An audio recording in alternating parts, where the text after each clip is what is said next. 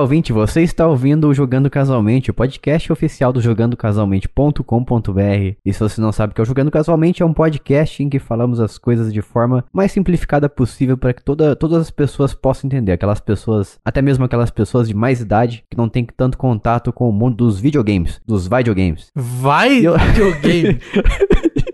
Vai, videogames. Vai, Vai, videogames, eu escolho você. Videogames, videogames, videogames.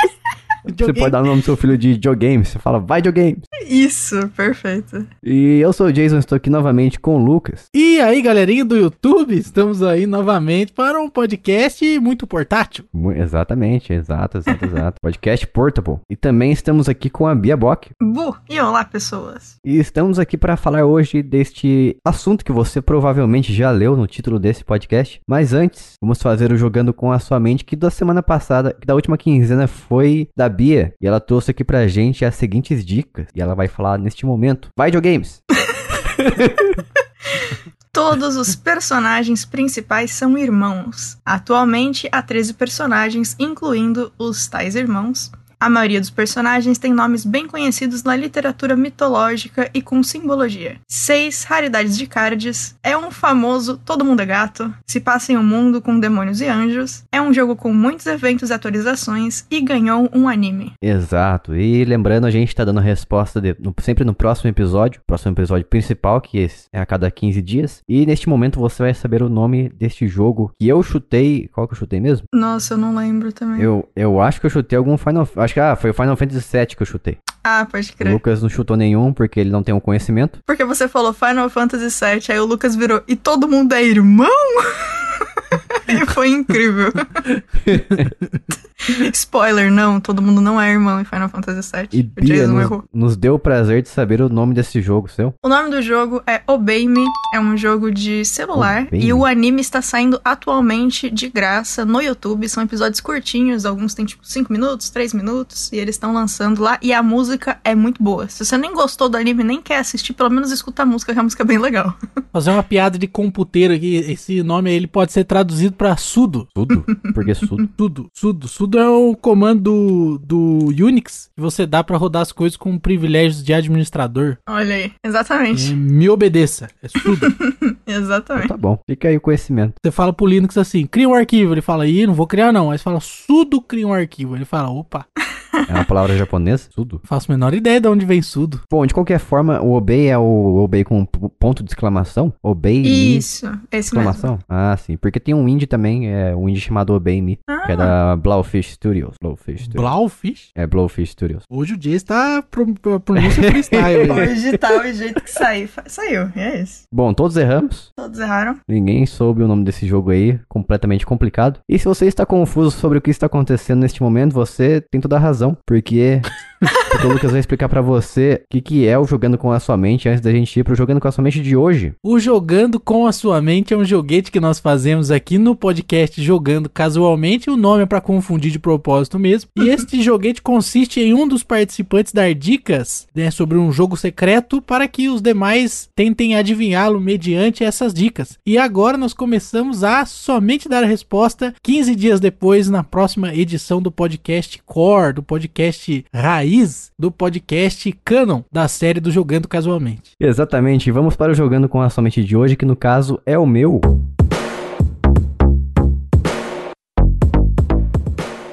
E aqui vão as minhas dicas aqui com o objetivo de fazer todo mundo errar, que são as seguintes. Seguinte. Primeiro, este jogo faz parte de uma franquia famosa, muito famosa. Segundo, você não pode tunar os seus veículos, então subentende-se que esse jogo tem veículo. Você não pode porque não tem, é um jogo de cozinha, né? É, vai, vai, vai, vai que eu tô tentando sacanear vocês aqui. É um, sei lá, é overcooked, você tem uma parte ali que você pode andar de carro e você não pode tunar o carro. Então, Injusto. É quando você tá andando no mapa, né? Que você tem um, Isso. um ônibus. né? Exatamente, pode ser isso também. que isso varia também, isso faz ligação também com o terceiro aqui, ó. Ganhou um remaster, terceira dica. Olha aí. O Vixe. Overcooked ganhou um remaster também, uma É versão definitiva. É verdade. Eu vou falar Overcooked.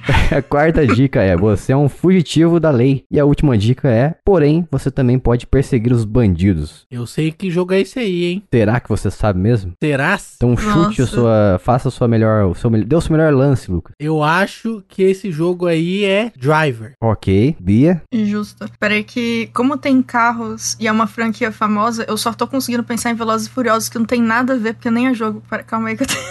Eu Não. Velozes e Furiosos também é- tem jogo também. Tem... Então eu vou falar Tem. Velozes e Furiosos, então, É porque... horrível, mas tem. Nossa, deve ser ruim mesmo, hein? Ok, que bom que então. eu nunca joguei. Lucas, então, foi Driver. Driver. Lucas deve ter acertado, porque o meu não faz sentido nenhum. É só porque, Ok. enfim. E o da a Bia é o Velozes e Furiosos. Fast and Furious. Maior franquia de todos os tempos. Too Fast, Too Furious. Gotta go fast. Isso aí, Bia. Então, você que está ouvindo esse episódio aqui, você tem a chance também de chutar pra ver se você vai acertar. Se você detém um conhecimento e vai saber qual que é esse jogo de carros em que você não pode tunar seus veículos. Coisa absurda, aliás. É Overcooked. Todo carro, todo jogo de carro devia permitir você modificar os seus carros, seus veículos. Não tô falando que é carro, tô falando que é veículo. Então você pode. Então Então é. Tony Hawks. Pode ter moto também, mas tente adivinhar o nome desse jogo aqui lá no grupo do Telegram em t.me barra jogando casualmente ou mandando um e-mail pra gente em contato arroba jogandocasualmente.com ou então no site também. Por que não no site? jogandocasualmente.com.br vai lá na publicação deste episódio e coloque nos comentários. Se você preferiu o Twitter, você vai em, j, em twitter.com barra jcasualmente e você lá manda o seu tweet, né? Você manda sua resposta no tweet deste episódio que a gente vai publicar quando ele sair, que vai ser provavelmente na segunda-feira, que é o dia que normalmente sai o episódio da semana. É, como você, Jason, disse que não estou dizendo que é um carro, imagina que louco, e se você não fez isso, faça um dia. Se na real é um jogo tipo de cowboys, é uma franquia enorme, o seu veículo, entre aspas, é o cavalo, então obviamente você não pode tunar o bicho, porque ele já existe, tá lá, é um bicho mesmo. Imagina tunar o cavalo, rebaixar ele. Você chega pro cavalo. É, não, o tunar o cavalo é quando você troca. Em vez de dar cenoura, você dá. é, como é que é o nome daquele negócio que a gente ficava dando pro cavalo, ele adorava? Doce. É um bagulho doce. Açúcar? Tempero. Não. Eu sei que é açúcar. Tudo que é de bom qua- aquela- também. Aqueles quadradinhos de açúcar que eles dão Sim, pro cavalo. O cavalo fica também. na, na noia. Rapaz. Bom, enfim. E aí você é um fugitivo da lei, porque é do Velho Oeste, mas você pode perseguir os bandidos, porque também está no Velho Oeste. Podia ser, ia ser um jogo incrível. Sim, pode ser Red Dead Redemption. Olha só. Bem melhor do que a minha ideia de Velozes e Furiosos. Você pode trocar as ferraduras do seu cavalo, em vez de colocar uma de cobre, você Isso. coloca uma de aço sulfúrico. Aí, ó. Nossa, Daí ele fica mais rápido. você coloca de adamante. É, você pode trocar o adesivo do seu cavalo, a, O a adesivo! tela também, você pode trocar. Você, Você pode pintar pega- a crina dele também. Você pega o urucum e pinta a crina do cavalo. Sim. Ai, que incrível. É isso, vamos pra pauta. Aí depois vão achar que foi o Saci que fez isso aí com o cavalo. Isso, exatamente. É, vamos lá pra pauta Perfeito. então, vai. Vamos lá, onde é que entra?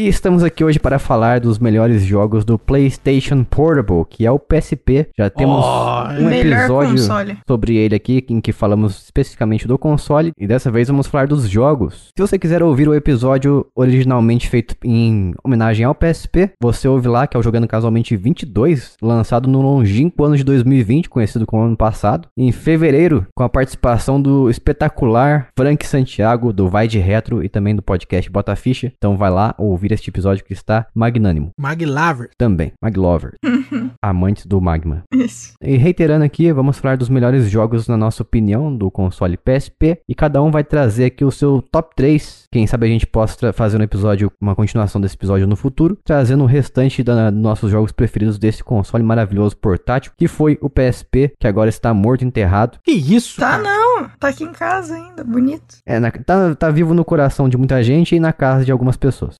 Casa de algumas pessoas é bom, hein? Assim, e também está morto enterrado, assim como o seu irmão mais novo, o PS Vita. Também é um console esplêndido, só joguei bem pouco nele, nunca tive, infelizmente. Então por isso que eu trouxe o PSP aqui, que eu posso falar com propriedade. Propriedade. E já quero chegar aqui com os dois pés no peito, trazendo o melhor jogo de todos, que a Bia também concorda comigo, porque ela Concordo. ama este jogo, que é o Final Fantasy 7 Crisis Core. Oi, o centro da crise. Isso, o centro da crise, o que originou toda a crise. Eu não sei que crise é essa, pra falar a verdade pra você. Ah, Eu não sou Perfeito. muito bom, uma pessoa, não sou a melhor pessoa do mundo pra explicar uma história de um Final Fantasy. justo. ou de jo- jogos em geral, mas eu gosto muito desse Final Fantasy porque o meu segundo Final Fantasy preferido é o 7, o original, que tem o Cloud como protagonista. E esse aqui ele aborda a, a parte obscura, não obscura, mas vamos dizer assim, que é a parte verdadeira, a história original que deu origem ao Final Fantasy 7, que tem o protagonista Zack Fair, que é o, o- o- uma beleza. Não, ele é de longe o melhor personagem de Final Fantasy, né? Sim, sim, com certeza. Eu gosto muito do Final Fantasy 12 por causa da jogabilidade, mas o 7 é por causa do protagonista. Eu gostava é muito do Cloud, até eu descobrir o Zack. Até você ver que parte do que o Cloud faz é por conta do Zack. O Zac Efron. É ele mesmo. Também, é esse mesmo, esse cara aí. e eu vou dizer pra você o porquê que eu gosto tanto desse Final Fantasy. Porque eu tava muito saturado na época, eu lembro como se fosse ontem, que eu- todos os jogos de RPG que eu jogava normalmente eram de turnos. E eu acredito que eu não tinha jogado Final Fantasy 12 ainda nessa época, ou talvez tinha e tava mais apaixonado ainda por jogos de RPG que permitiam uma movimentação mais livre. Mas o Final Fantasy VII Crisis Core eu acredito que foi o primeiro que me permitiu ter essa sensação de um jogo de RPG, que quando você encontrava os inimigos que você, aliás, poderia, podia ver os seus inimigos na sua frente, não eram aquelas malditas batalhas aleatórias que eu odeio, eu tenho um Uhum. profundo ódio por esse tipo de mecânica. Então eu- podia encontrar os inimigos e eu ficava isolado numa pequena área ali e podia ficar me movimentando, tentando fugir dos ataques deles, apesar que eu acho que não funcionava muito bem, né, Bia? Tu tentar fugir. Qual- Ah, fugir? Né? Fugir Exato. não funcionava, não. você tentava fugir e levava dano.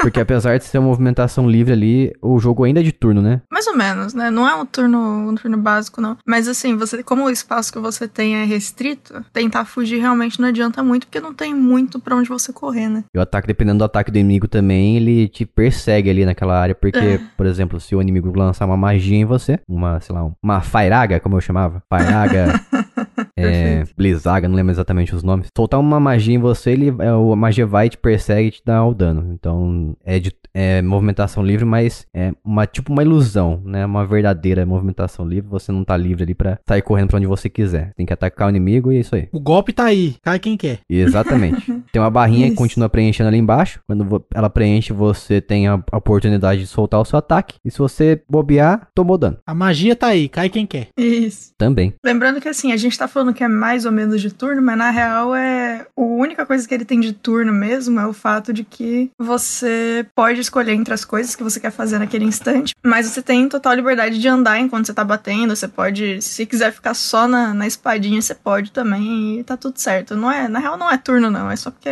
Final Fantasy tem algumas coisinhas de turno que persistem, É. né? Mas o jogabilidade mesmo tem nada a ver Tem o com limit turno. break também ainda, né? Quando você leva bastante Tem, dano, tem. você fica meio que enfurecido. Você pode soltar o seu ataque. Pistola. É, exato. Você, pode soltar o seu ataque master lá, o seu ataque ultimate, o mais poderoso. Tem um sisteminha legal também que você tem tipo um. é, como que é o nome daquele negócio que fica no canto de cima? Que são três personagens que ficam passando e quando ficam três iguais, ele. Você tem um ataque diferente. Ah, é, se, eu- se eu bem me lembro, é uma, uma coisa que acontece de vez em quando dentro da batalha, né? É, é, acontecendo Uhum. eventualmente ali. Daí você tem que fazer, tipo, um- uma combinação de três rostos diferentes de personagem. Então, dependendo da combinação que você conseguir ali, você ganha um atributo dentro da batalha. Um ataque um pouco melhor, uma, uma vida um pouco melhor. Pro, uma- uma- um efeito temporário, né? É, Mas é, eu acho que a melhor coisa de, desse jogo disparado é o personagem principal mesmo. Que apesar de o personagem principal ser muito bom, você não pode controlar outros personagens também, né? Não tem uma, uma equipe. Não. Você até chega a estar junto com outros personagens, mas controlar mesmo é só o Zack Fair. Exatamente, é uma coisa que eu senti bastante falta, porque normalmente todos os Final Fantasy você pode controlar outros personagens, pode ter pessoas Uhum. ali com você na equipe, e, e o Final Fantasy VII Remake que saiu pra Playstation 5 e 4, ele, ele corrige isso, né, vamos dizer assim. Ele permite com que você alterne entre os personagens da sua equipe, então a jogabilidade tá sempre variando. Engraçado que eu concordo com você em qualquer outro jogo. Nesse, eu gosto tanto do Zack Hum. que não me incomodou em ponto nenhum. Tipo, por exemplo, o 15, eu achei incrível quando eles colocaram a possibilidade de dentro de batalha você poder usar personagens diferentes, até porque é muito mais legal, dependendo do bicho, você usar, você usar arma de fogo ou ir pra uma espadona na- grande, enfim.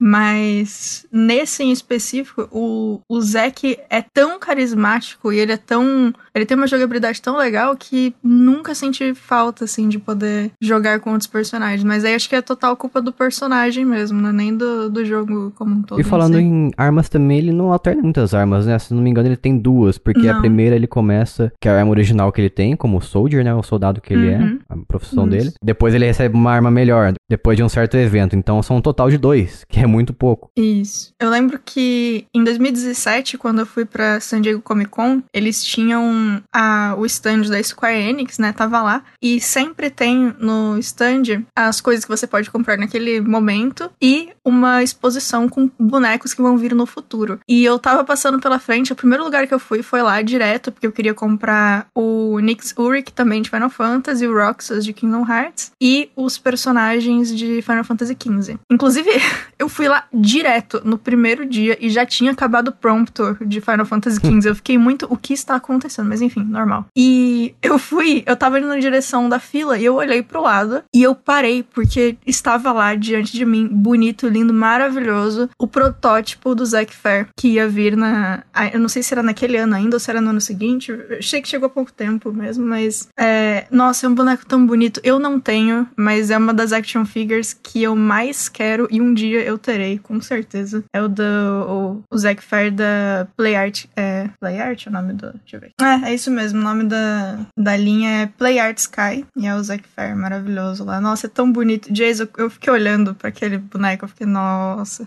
Aposto que uh, custa os olhos da cara e as cuecas. Assim, é, levando em conta como tá o dólar agora, obviamente é caro. Mas assim, em dólar, se você for ver, não é tão caro assim pelo nível de detalhamento que as figures têm. É, e elas são daqueles estilos que você pode colocar pose e tal. Então, assim, elas são muito boas. Elas são muito boas mesmo. Se você ganha em dólar e gosta da série, é super ok, não é caro. Pra gente aqui é caro sim. Pra importar, então, é, é complicado mesmo. Fala, Lucas, compra pra mim se ganha em dólar. Compra dois. Nossa, se alguém quiser me dar o Zack Fair, eu vou ficar Compra um muito pra mim pra feliz. Bia. Vocês não têm noção. Isso. Por favor, e obrigada. Mas do falando do jogo em si, é muito é espetacular quando você percebe que aquela espada ali, a espada mai, a melhor, a espada melhor que você ganha posteriormente, tem bastante ligação com a história do Final Fantasy VII original. Então você começa a perceber que tudo faz sentido. Até encaminhar pro final do jogo, que eu não vou contar aqui o que acontece, mas E bom. fa- Isso. faz total ligação com o início do Final Fantasy VII original também. Então você começa a ligar todas as peças, é como se fosse um quebra-cabeça, né? Você começa a ligar todas as peças e perceber o, o porquê que tudo aconteceu, até chegar na história do Isso. Cloud Strife. É muito legal, assim, porque a Square ela é boa disso, nisso em tempo em tempo, mas o Final Fantasy Crisis Core em si é um dos jogos mais fáceis de você chorar enquanto Sim, você tá exatamente. jogando. Os caras são não bons. me lembro se eu, fiquei- se eu chorei, porque eu tenho muita dificuldade com, em chorar com qualquer coisa, mas eu acho que esse jogo me Uhum. deu um, um aperto no peito, assim, muito forte. Engraçado que eu é, é difícil eu chorar assistindo coisas, jogando mais difícil ainda, mas nesse eu chorei. E eu acho que toda vez que eu joguei depois, eu não cheguei a chorar, mas eu fiquei com os olhos é, molhados. e o coração disparado toda Eu vez. não né? sei se é nesse Final Fantasy que tem depois uma, tipo assim, uns flashes de memória dele com o Zack, com Tem, o eu Cloud também. é. Então é, é muito triste. Eu Só de, é. só de falar que eu estou ficando triste. Minha voz está ficando chorando. É isso, esse jogo é maravilhoso. E. Ah, eu posso usar esse jogo como ligação pro segundo que eu trouxe. Olha só, o cheat. Olha só. E falando em cheat, a gente já matou dois jogos em um só, porque esse aqui é o, é o primeiro jogo meu e da Bia. Assassinos. Exato. Falecidos. Exatamente. Mas, ah, rapidamente, Bia, antes da gente pular pro próximo jogo. O que que é o centro da crise? O que que significa Crisis Core? Ai, gente, tem que jogar, desculpa. Mas assim, o fato desse jogo ser uma prequel de um dos jogos mais adorados da franquia Peraí, peraí. Final Prequel que Fantasy. significa uma coisa que aconteceu antes. Uma prequela. Até prequel é um nome, uma palavra estranha. É um nome ruim. É, esse jogo, ele é o primeiro capítulo do livro de Final Fantasy VII, que não vem com Final Fantasy VII. Você tem que comprar esse jogo aí pra ler esse primeiro capítulo, que é uma sacanagem. Uhum. Mas, assim, é, eu não acho válido explicar nada da história, pra falar a verdade. Porque é um jogo tão curtinho e, e é gostosinho de jogar, eu acho que Um, deixa aí. um simômino é frequência. Em Sério? vez de sequência, frequência. Caramba, nunca Faz ouvi essa sentido, palavra na minha vida. bizarro. Pode, pode pesquisar aí, rapaz. Português é uma, é uma língua terrível, né? Cheio de palavras estranhas. É, eu domino isso aí, né? Estudei. Fiz o ensino É. fundamental, né? Aconteceu isso aí, né, de estudar. Prestou atenção na escola, né? Na aula. Estudei pelo menos nove anos isso aí. É, a gente leu também, né, Lucas? O Jason pode não ter conhecimento dessa habilidade, mas É, a gente aquele, leu. aquele negócio assim de papel que você abre e tem um monte de palavra dentro. Deus me Isso, livre, só de pensar já dá um negócio. Prefiro audiobooks, é, audiolivros e vídeos no YouTube. Vai ouvir os audiobooks do Brandon Sanderson, então. Como eu e a Bia já falamos no nosso primeiro jogo aqui, então já matou dois coelhos numa Ah, palavra falaram só. que a boca aí já. Verdade, realmente. Vamos para o jogo do Lucas. É isso aí, eu venho tragar aqui pra gente Street Fighter Alpha 3 Max, que é um joguinho de porradinha de PSP, uma versão definitiva aí, maravilhoso. É um jogo originalmente que saiu na época aí do Play 1, Ah. jogo de Play 1, Saturno, Então é jogo né? velho, jogo requentado isso aí. Rapaz, você, você não fala essa bobeira, você não, você não fala, você não sabe o que você tá falando, Jogo rapaz. de Playstation 1. Vou ficar colocando jogo de Playstation 1 no tá PSP. falando, rapaz. Isso aí é um jogo que foi é, incluído recursos novos. Ah, sim. Tem personagens novos. Tem personagens que são a Mac, a Ingrid, a Eagle, é, quer dizer, o Eagle e o Yun. Os quatro personagens E o novos 2? pra você sair no soco aí. Pô, além do Ken, agora tem esse aí, né? Tem duas Tem piadas isso. agora E dos um o nomes dos dois. personagens. E o O 3? Yun e o 2. Mas peraí, peraí, peraí, peraí. Para, para E é o total disso aí é, mano, dá 37 personagens. Isso aí é quase um Mugen. Tá, tá, peraí, peraí. Vou pergunta então. 37 personagens, quantos que são vendidos por DLC? Nenhum, né, Nossa. cara? Nenhum? Aí, Nenhum, né? Nenhum, PSP. Cara. Jogo velho. Jogo velho, Uhum. jogo raiz. Então já vinha completo, tudo. Você comprava o jogo, já vinha todo mundo ali. Já vinha 37 caboquinhos pra você escolher. Tempos antigos, Que coisa né? linda. Ó, que coisa beleza. Coisa Hoje maravilhosa. em dia, Nossa. se fosse assim, hoje em dia, eles iam lançar o jogo com o Ryu e o Ken, e daí o resto você tinha que comprar por DLC e Ai, esperar que lançar a versão. Ultimate. Ainda, se você comprar a versão física, vem o Ryu e o Ken na versão física, você baixa o restante. Você usa um código pra você resgatar o restante. Isso aí é uma cailúnia, né? Porque o Street Fighter V não veio só com o Ken e com o Ryu. Esse jogo é muito bacana, ele tem modos novos, né, de jogo que vieram com o Street Fighter Alpha 3. Por exemplo, um modo dramático, onde você luta dois contra um. E aí pode lutar dois, você é um amigo seu, dois, você é a máquina, contra um inimigo, ou até o contrário, você lutar contra dois inimigos. E mesmo a resolução do PSP sendo baixinha, né, poucos pixels ali, o, 480p. process- o- o processador sendo bicheirinha, é, os assets, né, os gráficos do jogo, os sprites e tudo mais, eles são compatíveis com a resolução do, do PSP, então fica muito bom, fica definido na tela, fica bonitinho, não deixa nada a desejar. 60 FPS. Ponto, oh, nem tanto. O, o ponto fraco desse jogo aí, ele fica nos controles, né? Que o PSP, ele não tem assim, um controle voltado a você fazer uma meia-lua ali e soltar um Hadouken, né? Com o Ryu. Então, eu acho que isso aí é um ponto fraco, mas não tem muito o que se possa fazer, a não ser que a Capcom fizesse igual no 3DS, colocasse uns botõezinhos lá. No Street Fighter 4 tem uns botõezinhos na tela touch que você consegue já apertar e soltar o Hadouken direto. Não precisa Uhum. fazer a meia-lua no controle. É meio É. roubado, né? Mas pelo menos todos os jogadores têm essa funcionalidade, então fica nivelado pra todo mundo. É, esse jogo aí tem também o multiplayer local, que isso daí é muito bom pra jogo de porradinha, né? Jogo excelente. Local se diz assim, na, na mesma rede, se você tiver na mesma rede Wi-Fi. Exatamente. Hum, isso é interessante. Era uma coisa bem bacana do PSP, aliás. Muito bom. Mas ele tinha como você conectar, assim, um PSP com o outro sem estar os dois na mesma rede? Não, isso não. Tinha que ter um roteador na conversa. Hum, Mas assim, Street Fighter 3 Alpha 3 tá ok. Mas ele tem alguma diferença assim pros outros Street Fighter? Porque eu joguei recentemente um que é, é o Turbo, se não me engano, alguma coisa Turbo. Não sou muito conhecedor de Street Turbo? Fighter, mas. É, não sei, eu não sou muito conhecedor da franquia, mas ele tinha um modo lá que você deixava o jogo mais rápido. Esse aí tem alguma coisa do tipo? Cara, boa pergunta. Eu acho que. Não, tem, tem, tem sim. Depois que você seleciona o personagem, ele, você escolhe a velocidade. Você quer o normal ou você quer o acelerado. Ah, sim. Porque isso eu acho que é uma- um recurso bem bacana do Street Fighter. Eu acho, é, eu acho ele um pouquinho lento em comparação aos outros jogos, porque eu sou mais acostumado assim com Mortal Kombat, que não é tão rápido também, mas principalmente com Mar- Marvel vs Capcom, que é extremamente rápido. É uma loucura esse jogo, psicodélico, Uhum. Psicodélico. cheio de efeitos, faísca na tela o tempo todo. Isso. Então, quando eu joguei o Street Fighter, Street Fighter, eu acho que foi naquele pacote da Capcom que lançaram recentemente, o Arcade Stadium, você pode colocar o Turbo, acho que o Turbo até 2, Turbo 3, Turbo 2, que o jogo fica louco, fica rápido pra caramba. O Street Fighter Alpha 3, ele é um que incluiu os isms. Que tem várias formas de você eh, jogar com personagens. Você escolhe entre o V-ism, o X-ism e tem um outro lá também. Deixa eu conferir o Que nome. isso, língua do Z? É V-ISM. Igual religião, sabe? V tracinho ISM? É, ISM é tipo terminação de, de religião, sabe? Tipo bu- ju- budismo, judaísmo, Entendi, entendeu? entendi. Vismo. Então, Ah, entendi. Hum. É, é o Aism, que é Zeism no Japão, que é Ah, o normal, sim, que é o que já tinha na série. O Xism, que é simples. E o Vism, que é variável. E aí, é, isso muda o jeito que você junta o especial ali pra soltar o, o especial, né? Então, é, é uma coisa semelhante ao que tinha no The King of Fighters já, desde 97. Mas é um negócio legal que muda os, os golpes, os personagens, o especial, entendeu? Então, eu sempre usei o normal, né? Que é o Aism aí, que é o padrão do Street Fighter que eu já tava acostumado. Eu não me dei muito bem com os outros, não. Mas tem gente que, assim, tira leite de pedra, faz miséria usando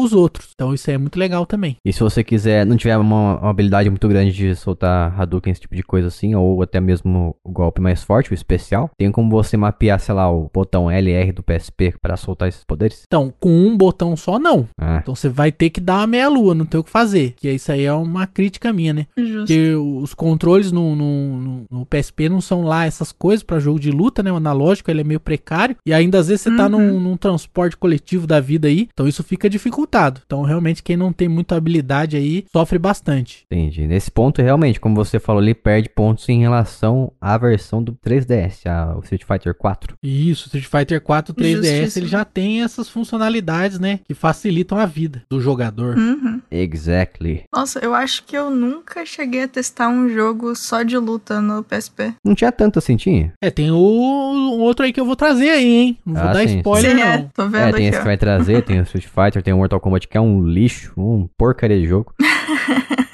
Tadinho. Tem uns, nem lembro se tinha mais algum. Deve ter. Tem, ah, tem, tem Deve- Dragon tá, Ball, talvez. essas coisas de anime. Ah, Ah, mentira. Eu, eu tinha o Final Fantasy Dissidia. sim. Mas eu joguei bem pouco. Então. É, luta, mas não é aquela luta 2D, né, luta clássica, Ah, né? não, luta não é. meio arena, tipo Naruto da vida. Tipo isso. Ultimate né? Ninja Storm e tal. E é isso. Esse aí é o Street Fighter Alpha 3 Max. Eu- esses nomes gigantes eu acho tão engraçado. parando, né? Alpha 3, É. Max. É que tem uma, uma pausa, né? Street Fighter Alpha. Ou é outro que fala assim? Não, mas Street Fighter Alpha fala assim mesmo. Ah, tá. o Então narrador, acertei. Street Fighter Alpha. Ele E o para. 3 Max vem como? Eu acho que ele não fala, não. Ah, tá ali só pra, pra atrapalhar ele o fala título. só até o 3, na verdade. Street Fighter Alpha 3. E fica por isso. O mesmo. narrador tava lendo, né? Ele viu Tadinho o Street demais. Fighter, daí tinha uns dois parágrafos depois lá, Alpha. Ele pausou pra Na ler. versão japonesa é, é Street Fighter 03, não sei o que, Upper. Deixa Meu eu ver. Deus do céu. Nossa, É horrível. É Double Upper. É Street Fighter 03 Double Upper. por quê? Pra quê? Porque no logo tem duas setinhas pra cima. Ah, ah nossa, ok. Tá ensinando a Interessante. fazer o golpe no título. Isso, já, já dá o golpe ali mesmo. Duas meloas pra Nossa, frente. Que Double droga, agora eu achei legal. Street Fighter Alpha 3. Tem que lançar então Street Fighter meia lua, meia lua, pra frente soco.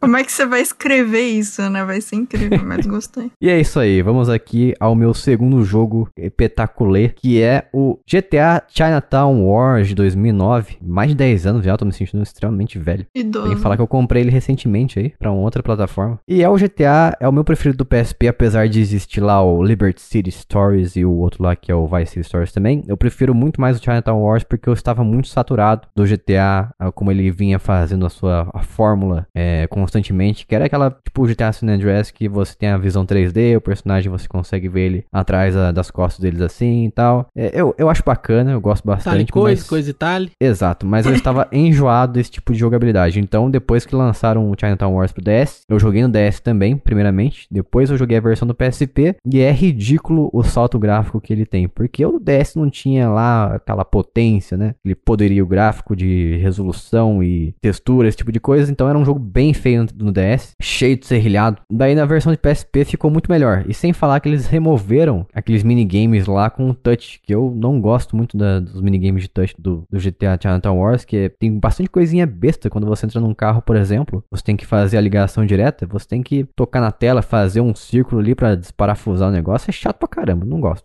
Mortal de costa. É, cheio de palhaçada pra você fazendo touch pra fazer uma coisa bem simples. Mas a versão de PSP pra mim era definitiva e é o jogo do GTA que ele retorna às raízes. Tem a visão de cima, assim como os antigos do PC. Aí é horrível. Eu gosto bastante. Eu acho bem mais, mais legal, assim, não sei porquê. Também gosto do, do GTA como é hoje em dia, mas eu gosto mais desse. Por algum motivo específico que eu não sei explicar. Os gráficos são bem menos realistas em relação aos que vieram a ser depois, como o Liberty City Stories, como eu já falei. Então é um jogo mais cartunesco. E a versão de PSP é mais bonita porque, como eu falei, tem um anti-aliasing lá, que é o você deixa o jogo mais, mais menos serrilhado, fica mais liso as coisas, as texturas são bem melhores. A, a luz e a sombra do jogo também é muito, infinitamente superior. Até mesmo a versão de Android, que eu falei que eu comprei recentemente, comprei por 15 reais, estava bem barato. Só que ainda assim, ela não é melhor do que a versão de PSP, que é mais bonita de longe. Sem falar que ele tem um tom mais quente também, as cores são mais quentes, são mais puxadas pro vermelho, amarelo. E como eu falei, esse jogo ele retorna às raízes e a história dele é ambientada no bairro de Chinatown. Não sei se é um bairro exatamente, vou considerar assim. Lá em Liberty City, uma cidade fictícia do GTA que, se não me engano, ela representa Los Angeles. Então, a Liberty City, em Liberty City tem como personagem principal o Huang Li, que é o filho de um chefe da tríade chinesa. E o pai dele faleceu, morreu, se não me engano, ele foi assassinado. E ele precisa levar a, a espada do pai dele, tá com ele, né? Uma espada que ele ganhou num jogo de poker, aliás. Então ele precisa levar essa espada pro tio dele, que vai ser o novo patriarca da família, dessa tríade, né? Então ele vai viajar, ele pega o avião e vai viajar até Chinatown pra levar essa espada pro tio. Só que no caminho ele acaba sendo sequestrado e jogado no rio, no mar, na verdade. Então você começa ali tendo que fazer já um minigame maldito, que é você quebrar o vidro do carro. que Eles jogam o carro com, com você lá dentro, no, no porta-malas ou algum lugar assim. Acho que na frente, né? Porque você tem que quebrar o vidro, então eles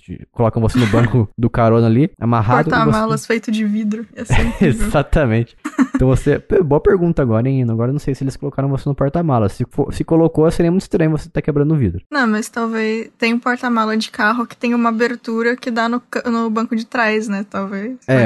É, pode ser, faz sentido. Então você tem que quebrar o vidro ali logo no começo e se livrar do carro pra você não morrer. Então em seguida você se livra do carro e você tem que encontrar o seu tio e, e, e as coisas padrões dos GTAs, que você começa a conversar com uma pessoa, ganha uma missão, vai pra lá, vai pra cá, faz missão aqui, faz missão ali. Mas as missões são bem variadas. Então, é, principalmente porque do- por causa do minigame que ele tinha. Não sei se vocês já jogaram esse GTA, mas ele tem um minigame muito divertido que envolve uma coisa polêmica, né? Que são drogas. Você tá praticamente fazendo um tráfico de drogas. Então você compra a droga aqui e vende nos locais. Você, você tem um laptop na sua casa, no seu apartamento quando você entra, em que você consegue ver é, a variação, a flutuação do mercado de drogas. Então você vê em qual área da cidade está sendo vendida é, uma droga específica por um valor maior. Então você pode ir até lá e vender essa droga mais cara. E você pode, consequentemente, em outro traficante, comprar ela mais barata. Então você compra mais barato vende mais caro. Essa é a ideia do jogo. Tem missões que envolvem esse minigame de drogas também. Tem missões de escolta que eu não gosto tanto, mas tem. Serve pra dar uma variação. Tem como você tem, você tem que eliminar também algumas missões, algumas pessoas especificamente, em específico. Tem infiltração de território de inimigo, etc. Tem bastante coisa variada pra esse jogo aí. Nunca ficar na mesmice, como todo GTA faz, esse jogo também faz de forma extraordinária. E eu vi recentemente, eu achei achei muito engraçado, porque tem um mod pra você, se você for uma pessoa curiosa assim como eu, você pode mudar a câmera dele, em vez de visão de cima, você pode colocar igual os GTAs atuais. Então você coloca em terceira pessoa atrás do ombro do personagem. Só que é engraçado porque você percebe como o jogo foi feito e os personagens eles não têm corpo.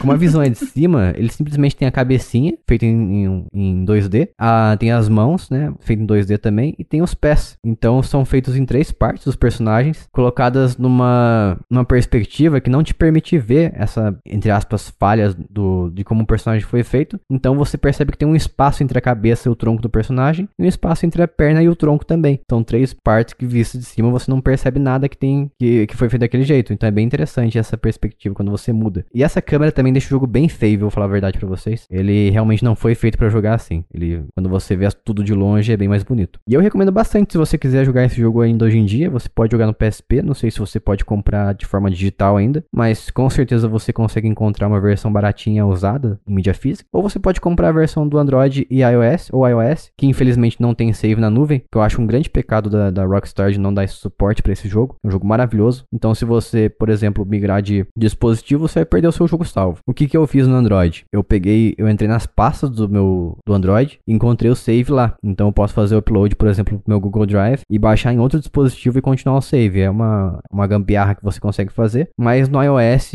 acredito que você não possa fazer isso porque você não tem acesso às pastas do sistema. Então, você perdeu o save, perdeu. Já era. Já era. Perdeu. é um pecado isso aí, hein? Exato, eu concordo. Você pode jogar esse jogo, obviamente, no touch, se você comprar no smartphone. Ou você também pode jogar no controle de PlayStation 4, de Xbox, PlayStation 5, Xbox Series X também. Porque ele tem suporte completo e muito bem feito. Você não precisa. Se você estiver jogando com controle, você não precisa em nenhum momento tocar na tela para você fazer alguns minigames lá, que infelizmente a versão do celular volta com esses minigames de touch. Mas se você colocar o controle, você não precisa ter a obrigação de jogar esses minigames touch. Eu tenho uma crítica a ele que é a, a dirigibilidade dos veículos. É um pouco complicado. Tem duas formas de você mexer na dirigibilidade. Ele dá, te dá uma assistência na hora de você fazer as curvas com os carros. E as, tem motos também, aliás. Mas assim, eu digo que não fica tão nunca fica 100% perfeito. O que ajuda um pouco é que você tem uma opção de você ver a frente da sua câmera. Então você o carro não fica no, no centro da câmera. Você consegue colocar o carro bem atrás assim. E você consegue ver bem à frente o que, o que tá por vir. O que ajuda você a não ficar batendo nos obstáculos, nos carros da rua etc. Nossa, uso muito. Levanto sempre a câmera no GTA. É muito bom esse negócio. Eu queria saber se você não tem medo que esse jogo vai influenciar negativamente as nossas crianças. É possível. Ai, meu Deus. Quem sou eu pra dizer que não é possível? É possível. Mas pelo menos as crianças vão aprender a, a comprar a, a, a venda e dem- como é que fala? A oferta e demanda do mercado. Entendi. Porém, se você está ouvindo isso, você é uma criança, não joga esse jogo porque não é indicado pra você. Vai perguntar pros seus Isso. pais se você pode jogar, se eles deixar, daí é problema deles. Daí é responsabilidade deles, não tem nada a ver com isso. Isso mesmo. Muito bom. Culpa do Jason. Lembrando que tra... Deus me livre. Lembrando que tráfico de drogas é errado, é ilegal. Nossa, o fato de você ter que lembrar isso é muito terrível. Ah, que bom que você avisou isso aí, viu, Jason? É. Acho que ninguém Imagina. ia saber isso aí. Ah, tem gente que acha que é legal, né? Que é bacana, que é é de boa. É, o pessoal é muito louco da cabeça. Tem pessoal defendendo crime hoje em dia aí no Twitter. Sem comentários, né? Mas enfim, esse é o meu jogo ma- maravilhoso aí, GTA Chinatown Wars. Joguem, vale muito a pena. Eu diria que é melhor que muito GTA. Grande alegria. Justo. Vamos para o próximo da Bia aqui. Eba. Falar do, do jogo que foi nascido através do sono. Nossa, é isso aí. Inclusive, aqui fazendo a ligação que eu tinha falado que ia fazer com o jogo anterior, que foi o, o Final Fantasy Crisis Score, o Zack Fair aparece nesse jogo que eu vou falar agora, que é o Kingdom Hearts Birth by Sleep. Aí explodiu minha mente porque eu não sabia. É, ele aparece lá no mundo do Hércules, ele tá treinando no Coliseu pra se tornar um herói. Faz totalmente sentido, hein? Pareceu o Zack do Final Fantasy no mundo do Hércules. Não. Ué?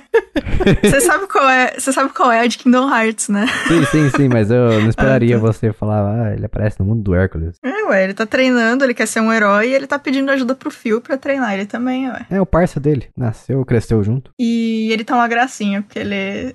ele tá um pouco mais novo, porque é um pouco antes do. Um pouco não, né? É antes do, do Crisis Core em tese. E, e é isso, ele tá na idade, tipo, do, do Roxas e do Sora.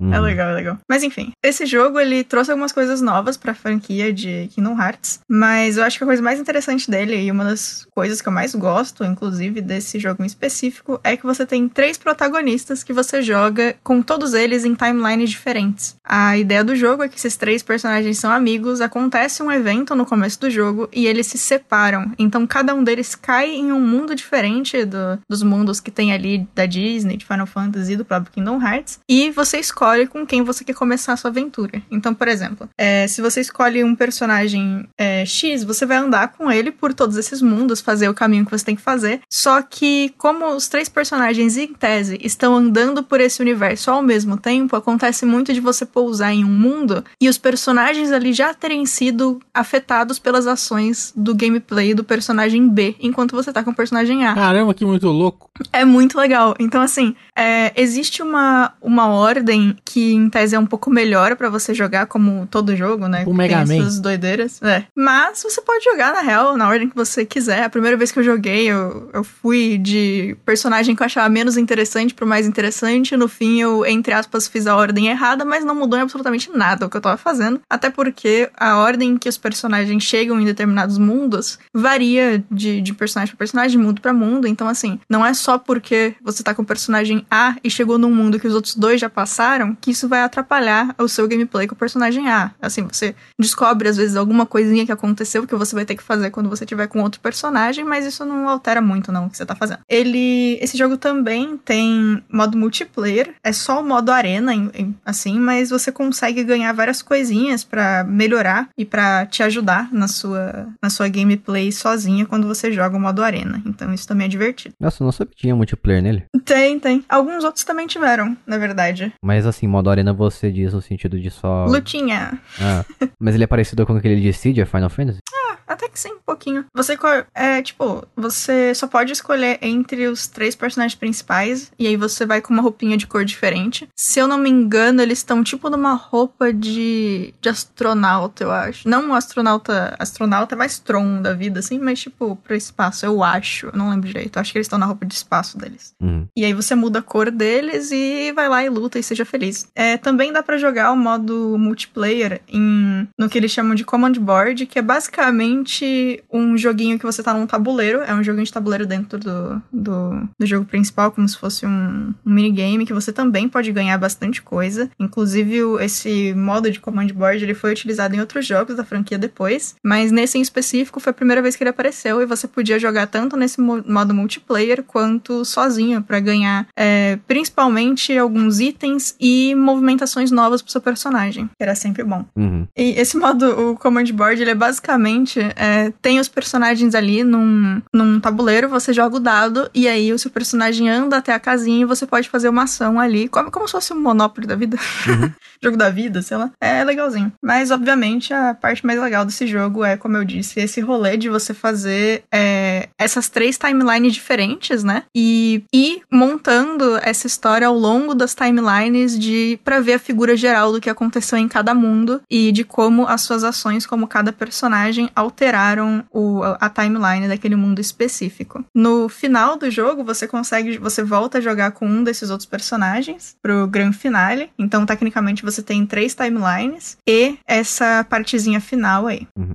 E esse jogo ele é originalmente de PSP mesmo, né? Não é um port do 3 de DS. É, esse jogo ele saiu pra PSP mesmo. Hoje em dia você consegue jogar ele em outras plataformas, né? Ele veio naquela versão de tudo, de todos os jogos, então dá pra jogar no, no, 3 no PlayStation 3, etc. Mas, mas ele é realmente jogável ou é simplesmente aquelas cutscenes safadas que a Square colocou? Não, ele é jogável. Ah, bom. É jogável. Esse é bem legal. Maravilha. Assim, originalmente, na verdade, ele ia ter um outro protagonista, ia ser o Sora mesmo, e ele sair pra PlayStation 2, mas aí acabaram mudando e, sinceramente, ficou bem melhor do que você jogar mais um jogo só com o Sora. Nada Uhum. contra o Sora, gosto dele, mas é muito mais legal você ter esse sistema diferente, né? É bom variar de vez em quando. Ah, com certeza. E assim, é uma coisa que eu acho bem legal também é que esses três personagens, eles é, são pessoas muito diferentes entre si. E eles refletiram isso no modo de gameplay de cada um deles. Então, assim, a Aqua, por exemplo, que é a, a menina do time, ela é muito mais ágil do que os outros, então, e ela é muito melhor em magia. Então, normalmente, o gameplay dela vale muito mais a pena você focar em magias, em magias que são normalmente áreas um pouco maiores, um pouco mais de controle de grupo,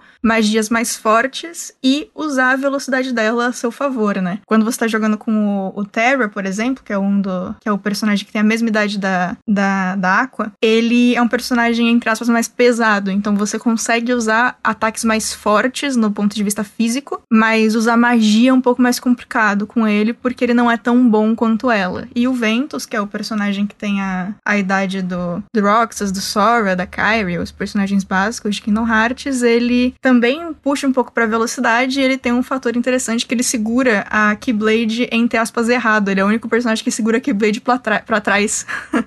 É bonitinho, mas. Mas isso influencia alguma coisa? Os ataques dele são dele diferentes? Ele tem ataques diferentes, sim. Todos eles têm ataques exclusivos e alguns que são compartilhados, mas nem sempre tem o mesmo efeito por conta do personagem ser diferente, né? O, o modo que ele luta em si. Mas é um jogo bem divertido, assim. Cada personagem você tem por volta de 15 horas de gameplay. Então. Cada um? É um jogo bem longo. Cada um, é. É um jogo bem longo e, como todo Kingdom Hearts, você tem a possibilidade de ficar fazendo quest, tipo, de achar coisinhas no mar mapa, de pegar figurinha, de pegar um monte de coisa, exploração, etc, ficar achando baú. Então, assim, dá para ser bem mais longo do que isso, mas a base são 15 horas por personagem. E o ponto fraco é que você precisa necessariamente conhecer Kingdom Hearts como um todo, né? Não, pior não? que não. Esse jogo, ele se passa na... Apesar dele ser a timeline principal e não um spin-off em si, tipo, ele é um spin-off entre aspas porque você não tem o Sora, que é o personagem principal de Kingdom Hearts. Uhum. Mas a timeline dele tá ali e faz parte do canon, tanto que tem personagem desse jogo que aparece no Kingdom Hearts 3, por exemplo. Mas assim, como é um jogo com personagens que não tinham aparecido até então, não alterem quase nada se eu não saber a história de Kingdom Hearts. Se você entrar nesse jogo sabendo só que vou viajar por mundos da Disney e Final Fantasy, tá suave. Você vai conseguir jogar tranquilamente, porque a primeira porção do jogo é você de fato conhecendo esses três personagens novos, inclusive mitologia nova do mundo de Kingdom Hearts. Então, assim, ele, inclusive, se quiser começar jogando por esse jogo, válido também, porque o gameplay dele é bem divertido, tem bastante opção. E é esse rolê que, assim, é, são três personagens novos, então tanto faz o que aconteceu com o Rico antes, não vai alterar nada. O que aconteceu com o Sora, com o Mickey, né? Nada, nada altera.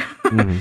Claro que é legal, né? Porque você vai ver personagens que o, os jogos anteriores mostraram, então nostalgia tá sempre aí. E às vezes algum personagem faz algum comentário, mas nada super necessário. Aí é mais interessante já, como uhum. a história não depende tanto de você jogar a, a gigantesca franquia que é Kingdom Hearts.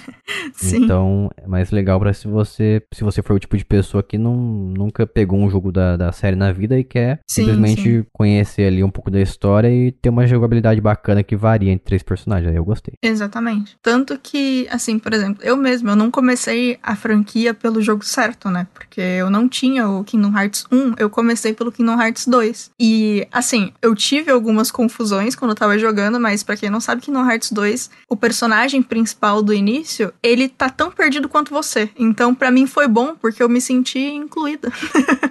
e aí não fez tanta diferença, não. Assim, é claro que se você quiser jogar na ordem também, faz sentido, né? Mas não, precisa, cara. Pode. Pega aí qualquer jogo e se diverte. Não tem problema, não. Isso aí. Kingdom Hearts. Kingdom Hearts. Não é Heart, por favor. Kingdom Hearts. Love Hurts. Birth, Birth by by Sleep. Aí, Isso. nascido pelo sono. Dorflex. É, tem um tem um outro jogo da tem um outro jogo da franquia que também tem Birth by Sleep no nome, mas é um nome maior que não Meu é esse Deus jogo, céu. gente. É, é um jogo que veio depois, ele é um jogo menor. Também o spin-off tem a ver com esse jogo, sim. Mas o que a gente tá falando aqui é o Birth by Sleep, o primeiro que saiu, tá? É isso aí. Esses nomes de Kingdom Hearts é muito, é muito complicado, esses nomes de Kingdom Hearts. Tem um que é 342, eu acho, barra 7, uma coisa assim. 300, não, 358 barra 2 dias. Tá perto, tá perto, What? o número Tá parecido. perto. Eu gosto desse jogo, hein, cara. Eu gosto muito. Errei por 15 dias, mais ou menos. É, perto de 365 do ano, tá ótimo, né? Tá bom. Tá né? Não é- pelo menos eu lembrei do barra 2. E agora vamos para o jogo do Lucas. Outro jogo de luta, hein? Pelo amor de Deus. O Lucas não joga outra coisa além de luta. É lógico, né? Só jogo É, bom, né, É patrão? um cara violento. Você percebe Que nos é gostos só do na cara. briga, né? Cara, cara é lutador, mano. Que é esporte, Jason. Que é esporte. Luta é esporte. Respeita a luta. Concordo. Luta é esporte. Tekken 6, é isso aí mesmo. O último Tekken que saiu pra PSP. Lindo, impressionante, maravilhoso. Formoso. Conselheiro, Deus forte, Pai da eternidade, Príncipe da paz. Tekken 6 tem uma trilha sonora impecável, igual aos outros jogos da série aí, e os gráficos são muito bons para o PSP. Não, não parece que tá rodando no PSP, que é um, um portátil com um processador bastante chinfrim, né? Assim É como o Street Fighter, dá pra você jogar pelo Wi-Fi também, com um amiguinho ali saindo no soco. E eu acho que um ponto fraco desse jogo aí é a dificuldade, porque é um jogo que não perdoa o cara que tá começando ou o cara que quer só dar uma brincadinha ali, porque Porque isso eu acho importante mencionar, porque quando você tá, de repente, num console de mesa, você tá ali concentrado, focado, foco, determinação, coach. Você tá ali pra vencer. Mas quando você tá jogando no portátil, nem sempre você está com esse mindset, com esse pensamento na sua mente, na sua cabecinha. Então você às vezes tá preocupado com o seu ponto do ônibus, se o ônibus tá chegando, você não quer chegar atrasado, perder o ponto, ter que andar um quilômetro para chegar no trabalho. Então você tem outras preocupações na sua mente enquanto você está jogando um portátil, normalmente. E eu acho que isso é, é relevante porque torna você um jogador pior, um jogador mais casual, né? Menos concentrado. Aí tem a questão do joystick também, que não é o Não, melhor joystick possível. Peraí, Eu acho isso aí balela que você falou. Não é balela, não, rapaz. Do portátil. Não, eu acho balela assim, sabe por quê? Não é balela, Porque não. o PSP, ele tinha a incrível função de dormir. Então só apertava start no jogo e deixava dormir no PSP. Então isso aí é balela, assim. Não, acho que não, Não, cara. mas ainda assim, se você tá jogando num ônibus, você precisa estar atento ao seu redor. no Brasil, cara, você pode ser roubado. Você tem que estar atento. É verdade. Mas é só não jogar no ônibus, no Ah, ônibus. você, vai, você vai me dizer que você joga o portátil na rua tranquilo. Não, o portátil sem joga em nenhuma casa, preocupação. Eu, eu O compro portátil joga em casa? Que isso, cara? Que- Não, o seu argumento é inválido. Vocês que estão nos Nossa, ouvindo, aí, Jason. comenta no grupo podcast como os argumentos do Jason são fracos. Assim como ele próprio, fraco. Ô, louco. Falta absurdo. ódio nesse Jason aí. Totalmente. Pessoa muito amável. Entendi. Você é fraco, lhe falta ódio. Tem que crescer. O Naruto pode ser um pouco duro às vezes, Jason. E aí, como você está num, num transporte público, um transporte coletivo, como você está, de repente, numa moto, jogando um PSP, você Pô, daí- tem que estar prestando favor. atenção em outras coisas. Entendeu? Entendi. É, portátil. Andando né? a cavalo, Tá escrito né? no manual que não pode jogar PSP na moto? Não tá dizendo. É verdade. Então eu posso É, muito bem tá jogando, coloco o meu cachorro pra pilotar e fico jogando PSP. Então, Você joga com uma, uma mão só, igual os motoboys fazem. Eles mexem no celular e andam na moto. É verdade. Pode ser também. Aí fica mais difícil ainda, né? Então, eu acho que isso aí acaba tornando o jogador menos atento, menos concentrado, né? Vira um, assim, jogatina rápida ali, casual e tal. Então, a dificuldade excessiva, mesmo no modo normal, é um problema. Esse jogo muitas vezes se torna difícil você finalizar ele. Ainda que concentrado, ele tem uma dificuldade grande. E aí, um atenuante ainda é o controle, que não é o melhor joystick possível, né? Pra você jogar jogos de luta. Mesmo o Tekken não tendo esse processo todo de monte de meia-lua, como tem no Street Fighter da vida, né? Mas é, nem sempre a sua concentração vai estar top. Então, isso aí eu acho que se torna um problema maior do que originalmente é se for, fosse um jogo de console, por exemplo. Porém, verdade seja dita, hein? E se, for a gente se a gente for comparar Tekken, por exemplo, com Street Fighter e esses jogos assim, a diferença é grande se você for uma pessoa que acabou de começar. Porque Street Fighter, se você acabou de começar, você vai levar um pau do adversário ali e você vai morrer facinho. Facinho, facinho. Agora, o Tekken, você é o tipo de jogo que você aperta qualquer botão e ele faz combo. Então é fácil, mais fácil. Você joga com a testa que tá tudo certo. Se você ficar apertando X bolinha, X bolinha, X bolinha, você ganha. Sim, exatamente. Se você ficar apertando X, X, quadrado X, quadrado X, o, o Lau, o Marshall X, Lau, o Marshall Lau vai dar um, um combo de golpe ali, o, de soco no adversário. Perfeito. Se você fizer um, um chute pra trás, se você tentar, tiver tentando desviar do inimigo, você segura pra trás, aperta chute, o Lau vai dar um- uma voadora Lau, giratória pra trás. Isso. lau, lau, lau, lau, lau, lau, lau. Meu Deus. Mas é isso. Tekken 6, jogo espetacular. Gostava também Isso dele. Aí. Jogo bom pra caramba. Gostava dele também. Só tem o 6 pro PSP ou tem o outro também? Tem o 5 também, não tem? Tem o 5, tem o tag, Ah, Tag Tournament. tag, tag team, tag sei lá o que. E TT. aí você consegue jogar com mais de um character. legal. Maravilha. Maravilha, jogo maravilhoso. Voltemos aqui a, a. Rodemos a roleta novamente pra cair em mim. Que é o meu último jogo. Vou fechar com chave de ouro aqui. Que é o God of War Ghost of Sparta. Que é o de 2010. Outro jogo de, de 11 anos. Olha só. Que, que horrível. Eu tô muito velho, meu Deus do céu.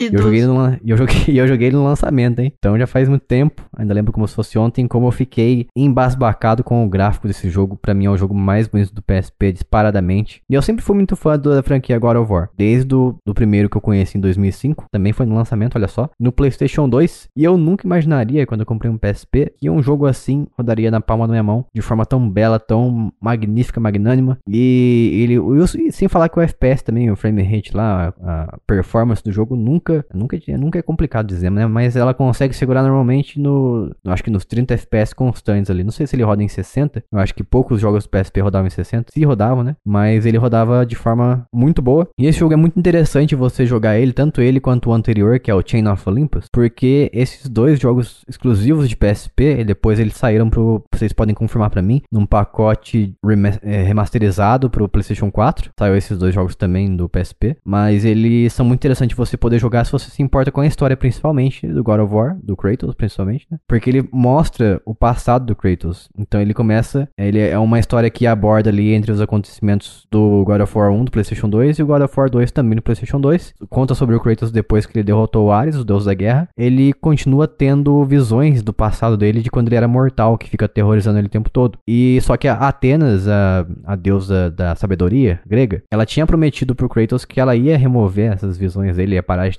ser aterrorizado por elas. Só que isso não acontece. Ele, come, ele quer atrás dessa visão porque essa visão assim indica um lugar e um acontecimento. Que no caso é sobre a mãe adotiva dele, né? Não sei se é adotiva na verdade ou, ou real, mas é sobre a mãe dele e ele quer atrás dessa visão para resolver, para ver o que tá acontecendo, porque ele sabe que essa visão não é simplesmente uma, uma visão, é algo que está de fato rolando ali. Ele pega o navio, o barco dele, tanto faz, e vai atrás. A estátua da Atenas está lá no, nesse navio, nesse barco, falando para ele não ir atrás disso porque é simplesmente um sonho, né? Nada, nada real, é só imaginação dele e tal. E ele vai contra o conselho da Atenas porque ele tá com uma, um sentimento ali de que ele está sendo traído pela Atenas. Atenas que no caso estava tentando supostamente ajudar ele no God of War 1. Então ele, mais uma vez, está lutando contra os deuses do Olympus, que são um bando de safados que estão tentando acabar com a vida do Kratos. É isso aí. É, é o resumo da vida do, do Kratos, do, do, God of War. Ele lutando contra os deuses do Olympus, do, do Olimpo, que... Vários Olimpos. É, vários Olimpos que, que estão no complô eles. contra a vida dele, tentando acabar com ele lá. Depois não, não é mais, né, porque depois é mitologia nórdica, mas enfim. E esse jogo é muito bacana, até, assim como todos os God of War, é praticamente um jogo de Playstation 2 criado pro PSP, é um para um, eu diria, qualidade 10 de 10. Tem os combos de sempre, tem todos os upgrades que você pode fazer. Como todo God of War também, ele é grandioso, né, ele começa ali logo nos primeiros minutos, você já tá detonando um monte de inimigos que aparecem no seu barco, já aprende todos os controles e em seguida você já enfrenta um chefão gigantesco, um cara de porco, sei lá, tem um monte de tentáculos ali, um chefão aquático. E o mais bacana de God of War é que não é simplesmente você, normalmente, né, você simplesmente vo você atacar o inimigo até ele morrer, mas sim você enfraquece ele, você sobe em algum lugar, faz um puzzle qualquer, para você realmente dar aquele ataque ali que ele tira mais dano do inimigo, para ir aos poucos eliminando ele. E esse jogo também você não começa com as Blades of Chaos, que é a espada do Kratos no God of War 1, e sim com as Blade, Blade of Athenas, Athenas, que é a espada que você recebe no final do primeiro jogo. Depois você consegue mais, mais armas ao longo do jogo, né, como todo jogo da franquia também. Como eu falei, tá no meu top 3 do, do PSP. Ele supera em muito o Chain of Olympus, que já era muito bonito, e esse então é, é um salto gráfico bem impressionante. Eu acho que ele tirou o leite de pedra do PSP. É impressionante como ele é bonito. Mesmo naquela telinha pequena lá, resolução baixa, ele é muito bonito. Agora, se você jogar em emulação, então, se você jogar esse jogo em emulação, você pode colocar os recursos gráficos ali de anti-aliasing, é para deixar o jogo menos serrilhado. Resolução alta também, esse jogo fica mais bonito ainda. Imagina jogando a versão remasterizada na TV. Deve ser uma, um show de beleza. Comentar que God of War é muito bom. Só isso mesmo. Realmente. Você jogou o 4, Bia? Ou depois que mudaram a fórmula? O, o novo? Foi, isso. Ah, eu tenho. Eu joguei bem pouquinho. Eu tenho que voltar a jogar. Prefere a fórmula antiga de, de violência exacerbada ou prefere a nova? Ah, eu gosto das duas. Essa, a atual, é a que se encaixa mais no que a Bia de hoje prefere jogar. Ah, Mas sim. assim, eu acho incrível a anterior e tem mais a que existir mesmo. As duas têm seu charme, né? Tem, tem. A minha vibe de hoje é mais a da nova. Mas assim, se eu pegar o antigo pra jogar, continuo me divertindo, então tá só. Eu acho que o, o novo God of War 4 2018, ele. Acho que é 4, né? É um reboot praticamente. Mas ele. Ele foca bem menos na violência e, e se aprofunda na história em si e no Uhum. personagem, né? O personagem não é mais tanto movido pelo ódio como ele era antigamente. Que bom, né? Que bom. É, um dia tem que se acalmar, né? Depois de 30 jogos. Não, Um dia tem ele que se tava precisando, né? de- Imagina o argumento dentro da sala, os caras pensando na história do jogo. Não, mas ele tá muito nervoso, gente. Não, vai acabar, não, nunca. É, Sai vai essa raiva aí. Vai acabar Quando- tendo um infarto fulminante. Quantos inimigos ele vai ter que matar? eles tiveram, eles se juntaram e falaram assim, gente, se a gente continuar deixando o Kratos bravo desse jeito, a gente vai ter que chegar a um ponto que ele vai ter que ter um, alguma coisa física, vai ter que ter um AVC, porque não tem como, a gente precisa mudar isso, senão vai fazer o que com o personagem? Vai ter que passar a tomar um remédio, um medicamento ali, porque não dá, tá? Já matou o Olimpo todo, todos os deuses Olimpos ali, a vai gente tá vai nervoso ter ainda? o-. Se eles não tivessem mudado, o próximo God of War ia ter que ser o Kratos fazendo terapia, né? Sozinho, porque não tem É. mais Deus, não tem nada. ele Tadinho lá, do Clayton. solitário. Tadinho Não, dele. veja, o, o cara matou todos os deuses do Olimpo, agora ele tá querendo matar todos os deuses da mitologia nórdica também. Onde O isso cara vai não parar? consegue se controlar, né, mano? Daqui a pouco tá, tá vindo no Brasil matar o folclore brasileiro também. Vai matar o Bumba Não. Meu Boi. Vamos Vai. saber, Saci, é, Vai ser um rolê, Vai cara. pegar o pé do Curupira, vai virar pra frente.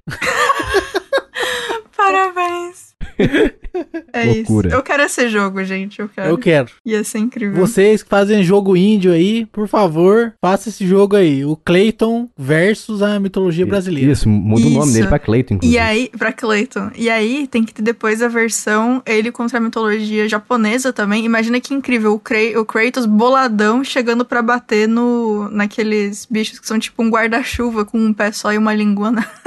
É, ele, ele muda a Ia roupa ser dele, incrível. ele coloca um, um chapéu de samurai, usa uma espada, uma katana. Isso!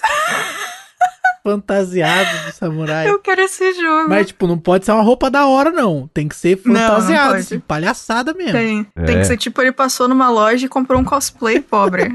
Ou fez em casa com a toalha da mesa, sei lá. Aliás, o God of War 4 agora vai ser portado pro PC, ó. Já pode fazer os mods aí. Já pode. Ah, vai nossa, ter. eu quero, hein? Pode ter Eu certeza. quero. Vai jogar com Homem-Aranha no God of War. Vai.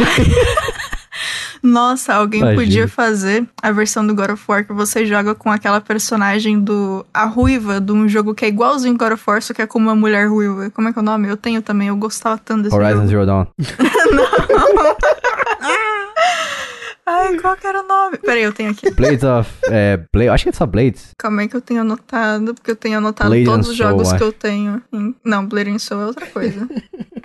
Horizon Zero Dawn. Ai, ai. a Eloy lutando contra os caras ia ser incrível. É Heavenly Sword. Isso, esse mesmo. Heavenly Sword. Muito bom. Aí tem que ter essa personagem aí no, nos mods. Podia ser um extra. Podia, os dois É. se encontrando. Mas é isso. God of War, Ghost of Sparta, joga, jogue muito maravilhoso. E agora vamos, para o próximo. é, Agora é o Lucas ou a Bia, A Bia, né? Vamos para o último jogo de cada um aqui. O meu já foi, na verdade, tô perdido. agora vai ser o último jogo da Bia. Traga-nos, Bia. O último jogo que eu vou jogar na vida, né? O último jogo da Bia. Acabou a carreira de, de jogadora dela. Depois desse, se aposentou da carreira gamer, vai entregar a carteirinha dela de volta. Mentira, gente. Tem muito Kingdom Hearts daqui a 20 anos pra jogar ainda. Infelizmente. Não para de sair esse jogo aí. É incrível, tem mais é que sair mesmo. É, eu trouxe um RPG que tem uma coisa que o Jason vai adorar, que é vocês enxergam os inimigos e pode dar a volta neles e não lutar. Ah, tá. Achei que você tava sendo irônica ia falar que tem leitura. Ah, não, também, né? Porque é RPG, mas não, Não. precisa prestar atenção. E não só você pode ignorar os, os inimigos, como se você entrar sem querer numa batalha, você pode fugir. Então não existe aquela situação de 50 mil Zubats seguidos. Você pode só Maravilha. fugir e tá suave. Que alegria. Melhor que isso, só usando repelente. É um bagulho que não faz o menor sentido, né? É. Como é que é uma coisa de repelente de Pokémon? Se jogar repelente de Pokémon no Pokémon, o que que acontece? Ele implode. Ah, é. Verdade. Ele entra em crise, né?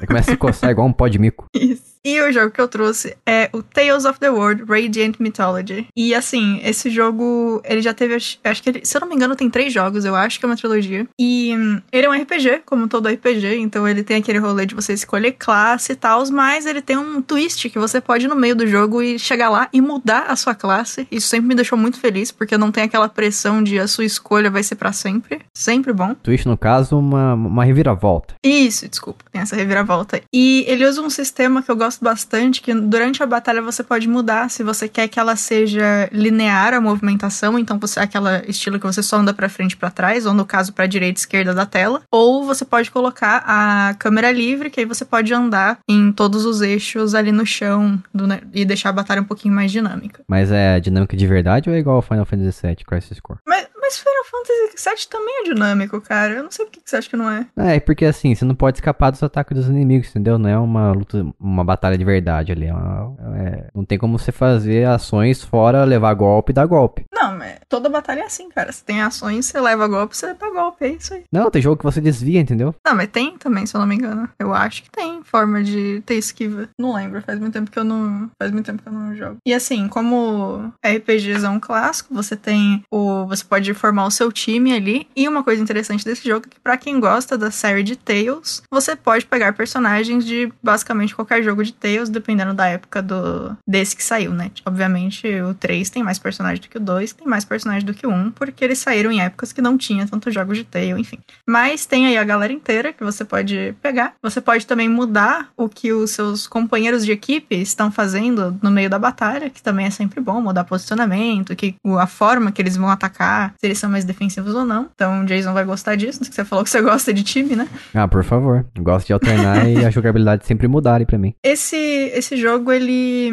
é, ao longo da franquia, foi recebendo mais classes também. Se eu não me engano, o segundo jogo, eu acho que tem 15 classes diferentes que você pode escolher. Esse é o primeiro, né? Da franquia? É, esse é o primeiro. É a trilogia, Tá. quer dizer. Eu não lembro quantas classes tem no primeiro, eu sei que é, é menos de 15 com certeza, porque 15 é do segundo jogo. Acho que, acho que 15 é um número bom, hein? É um número bacana, Acho né? que até é demais. bem... É um número bonito. Talvez. Não é, não é tão bonito quanto 10, mas é um, é um número bonito.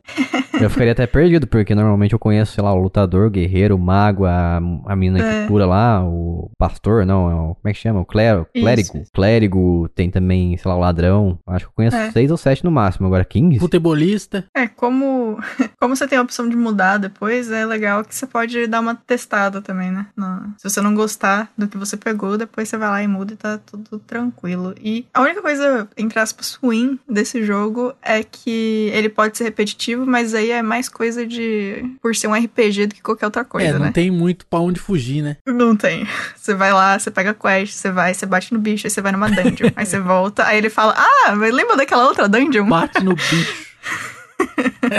Olha o bicho vindo. Olha o bicho, exatamente. e é isso, esse é o, esse é o joguinho. É bem legal. Faz tempo que eu não jogo, mas tenho boas memórias dele. Jogo top. Fica aí. Tales do Mundo. Tales of the World. Fica aí Isso. a indicação. e eu, É. eu vou tragar aqui então o meu último jogo de uma vez só. Eu vou tragar aqui Need for Speed Underground Rival. Que é um, um porte do jogo este mesmo que você está pensando. Need for Speed Underground 2. Dorondondon. Dorondondon.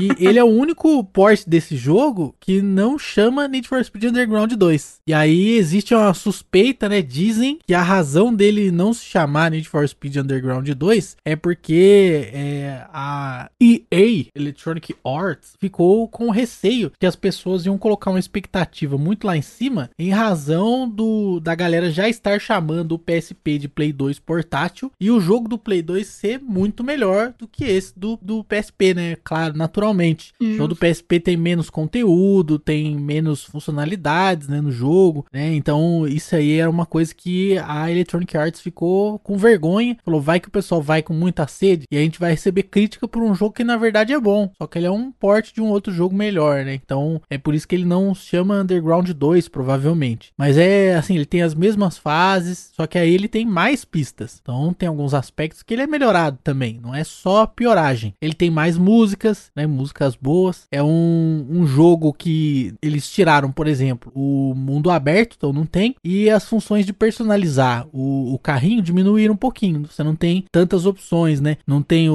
o esquemático da- das estrelas e tudo mais. Embora ele tenha uma vantagem muito grande, que você consegue tirar a peça de um carro e colocar no outro. Então, se você compra a peça e instala ela no carro, depois você compra outro carro, você pode tirar a peça de um carro, colocar no outro, intercambiável aí. Legal. Coisas que no mundo real você faz também, né? Se você comprar um outro carro da mesma montadora ali, que for semelhante, você consegue reutilizar peças de um carro no outro, um banco, um escapamento, você consegue trocar ali no carro e você pode fazer isso também no jogo, coisa que no, no PS2 você não consegue fazer. PS2, Xbox, GameCube e PC, né? Pra onde tem ali o Need for Speed Underground 2. Mas, embora tenha esses lados ruins, tem as coisas que eles adicionaram a mais, como as pistas e a música que eu comentei. Então você não vai se arrepender. Esse jogo aí, ele não deixa a desejar em relação a- aos jogos originais, né? E ele é, obviamente, muito superior à versão portada para o Nintendo DS, que é, assim, um lixo Uhum. lamentável. Tem comparação. Então, a, a versão do PSP é muito maravilhosa. Que dó. E ele é um jogo bastante longo também, né? Tem várias modalidades pra você jogar. Para você jogar, ele tem o, o drag, que é o, acho que é o drag Aquela também, né? arrancada, né? Não curtia muito isso aí, não. Também não, é um jogo, é uma modalidade mais chatinha. Tem o drift também, que é difícil pra burro. Muito injusto, se você quiser ter a pontuação máxima. Puta Tem o mundo circuito injusto. normal. tem, o, tem o circuito normal, tem a, a corrida de uma largada só, de um ponto, a, ponto A ao ponto B. Só acho que tem um defeito esse jogo aí, que não tem um mundo aberto. Ah, defeito, rapaz. Ah, mas não tem, mas, ah, mas não faz tanta, tanta falta assim, não, rapaz. não faz, Ah, não então. faz. Porque no mundo aberto a gente. até- porque no mundo aberto do Underground 1 e 2 a gente só simplesmente. É como se fosse um menu interativo. É. Você andava de um ponto Sim, até o outro pra próxima corrida, né? Inclusive é um negócio que até me irrita, vou te falar a verdade, eu preferi que prefiro não ter mesmo. Podia ter como opção, mas só apertar Start e escolher o- a próxima corrida. Acho que seria bacana. Quando, dois comentários sobre um sobre Need for Speed e outro sobre carros no geral. Na época que eu fiquei um tempinho na Holanda, o garoto da casa ele gostava muito de Need for Speed. Só que ele gostava de jogar sim, mas o que ele mais gostava era de ficar no menu. Aleatoriamente, cara. Ué. Então, vira e mexe, eu tava, tipo, eu levei um diário, né? Então eu ficava anotando as coisas que eu tinha aprendido no dia e tal. E aí tava ele lá, vira e mexe, ele ligava o videogame e ficava no menu do Need for Speed. Era isso, é, ele se divertia com isso, eu achava mais engraçado. Mas sobre carros, quando eu tava lá também, eu acho que eu já contei isso aqui. Eu ajudei o dono da casa, eu e a- o resto da galera, a gente ajudou o cara a desmontar o motor de uma Range Rover. E eu aprendi que partes você pode levar pra reciclagem, que parte dá pra vender, o que, que dá pra fazer com, com cada parte. Não lembro de tudo, mas lembro de uma boa parte. Foi, foi interessante. Foi a minha experiência mais próxima de algo relacionado a um carro, porque eu nunca tinha desmontado nada, visto nada. Super Pois é. aleatório, né? É, Foi legal, foi muito legal. Interessante. Se você puder ir desmontar o motor de uma Range Rover, faça isso, é legal, curioso. Os jogos PSP também tinham uma outra é, deficiência, assim, né? Que apesar de ser muito divertido ter um port do Underground pro PSP, não tinha como você jogar com outra pessoa no mesmo console, porque Ah, não tinha dois daí- controles no PSP. Aí você tá pedindo não, muito, né? Sim, sim, mas é, assim, é, é, que- é que é interessante porque o PSP, pra quem não sabe, tem como você ligar na TV também. Ah, tá. Uhum. Daí fica você controlando o PSP como se fosse o controle do console, né? Porque é. E você vê a imagem na TV. E outra pessoa, se quiser jogar contigo, não tem como. Porque não é um PS2. Essa é outra deficiência. Ah, mas eu acho que não é o bagulho que ele se propôs a ser, né? Então eu não acho que é uma deficiência, não. Eu acho que é só. Ok, é só uma feature que ele não tem. É que assim, eu tô acostumado com o Switch hoje em dia, porque ale- além dele ser um console portátil, Daí, né? tem dois controles que Mas você tá, tá comparando Não, com sim, hoje em sim, dia, tô- né? PSP saiu quando? É. Sim, eu tô comprando 17 anos depois. Até É, mais. mano. Mas, Só isso. mas, mas é Só uma isso, coisa, só, mas é uma coisa que podia ter sido melhorada. Mas acho que esse jogo tem, né? O, o multiplayer local mesmo, Wi-Fi. Tem, isso tem. Coisa básica, necessária pra todo jogo de PSP multiplayer. Uhum. Maravilha. Também acho que esse aí é o melhor Need for Speed do PSP. Segundo lugar vem o aquele de você conquistar o território lá, o Most Wanted. Isso. 5.0, lá, um negócio, um número estranho lá. Tem também o terceiro que eu gostava bastante também, que era o Carbon, mas a gente fala outro dia aqui de mais jogos do PSP que a gente gosta bastante. E você E- falar pra gente o que, que você achou Que cachorro. deste episódio, se você acha que a gente esqueceu de algum jogo, qual que é o seu top 3 também, fala pra gente lá em t.me barra jogando casualmente, ou no e-mail contato arroba jogandocasualmente.com.br e comente nesse episódio também, jogandocasualmente.com.br. Acesse lá nosso site, procure a publicação deste episódio aqui, que provavelmente vai ser a última que vai estar ali listada quando você entrar no site e estiver ouvindo este episódio. Vai lá e comenta o que você achou, seu top 3 também. Que cachorro. E Lucas, lembrando que a gente tem programa de apoio financeiro. Fale para as pessoas o que que elas ganham caso elas queiram nos apoiar financeiramente com um dinheirinho. Se você que tá ouvindo, você ouvinto e ouvinta, quiser nos apoiar financeiramente, você pode fazê-lo. Nós quebramos esse galho e permitimos que você assim o faça. Basta você acessar apoia.se barra jogando casualmente e ali você vai poder nos apoiar com um valor a partir do, do valor do salgado aí. A parte ainda é bom. A partir do valor do salgado. Isso aí. E com isso você ganha vários, várias vantagens. Vantagens. Little advantages. Vantagenzinhas. Isso. Isso. Aproveite e compartilhe com a gente no grupo que é t.me barra jogando casualmente, que é o grupo lá do Telegram. Compartilhe lá conosco, para conosco, qual é a cotação do salgado na sua cidade. Estamos fazendo uma Isso, pesquisa isso. para sabermos né, qual é o, o valor do salgado, para que possamos então, de repente, fazer um reajuste para mais ou para menos do valor mínimo da contribuição, né? Então precisamos ser justo Incrível. e manter aí a média, né, do valor do salgado dentre os municípios brasileiros. Perfeito. Com essa informação também a gente pode viajar para o município em que estiver mais barato e comer lá. Exatamente, eu posso de repente me mudar para uma cidade onde a cotação da coxinha é mais em conta. Verdade, é uma boa. Mas lembrando que se você apoiar a gente a partir do valor do salgado que o Lucas falou aí, você tem várias, várias vantagens como podcasts bônus, que não tem nada a ver com games. Você- é, os nossos apoiadores votam no episódio bônus qual o tema que eles querem. Você recebe nossos podcasts de forma adiantada também, antes das pessoas do food, do, do, food, do feed público, No do, food truck. do feed. Esse mesmo. Feed truck. O carro do feed está passando na sua rua.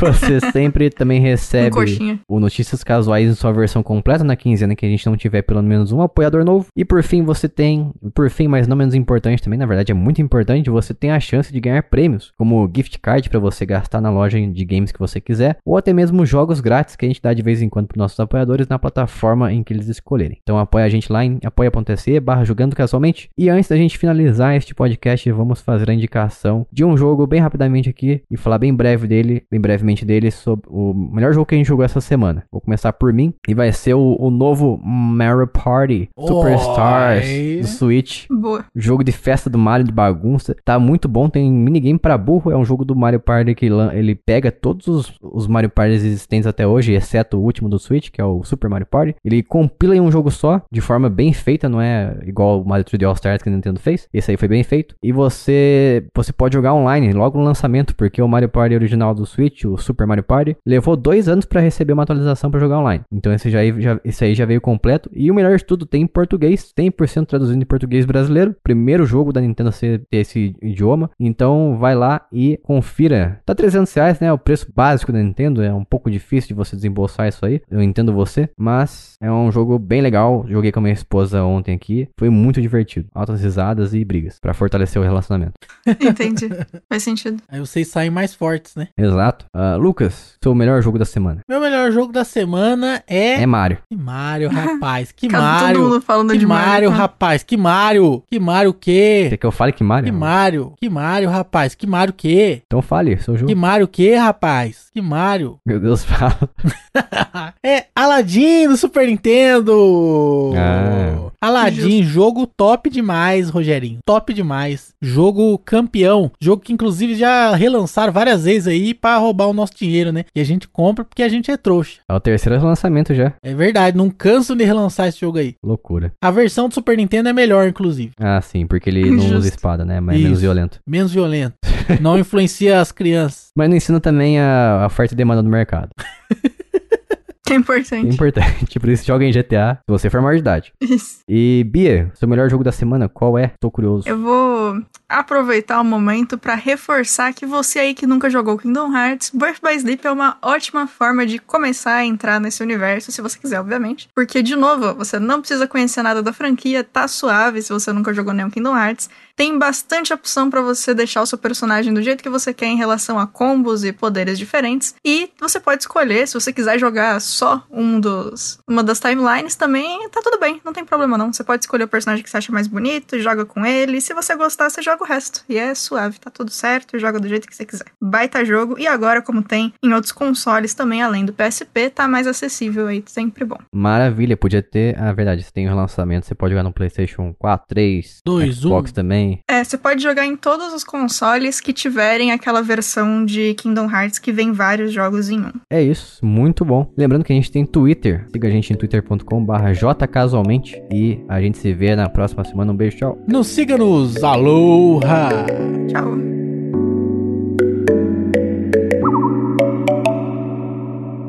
Este podcast foi editado por mim, Jason Minhong. Edita eu, arroba gmail.com.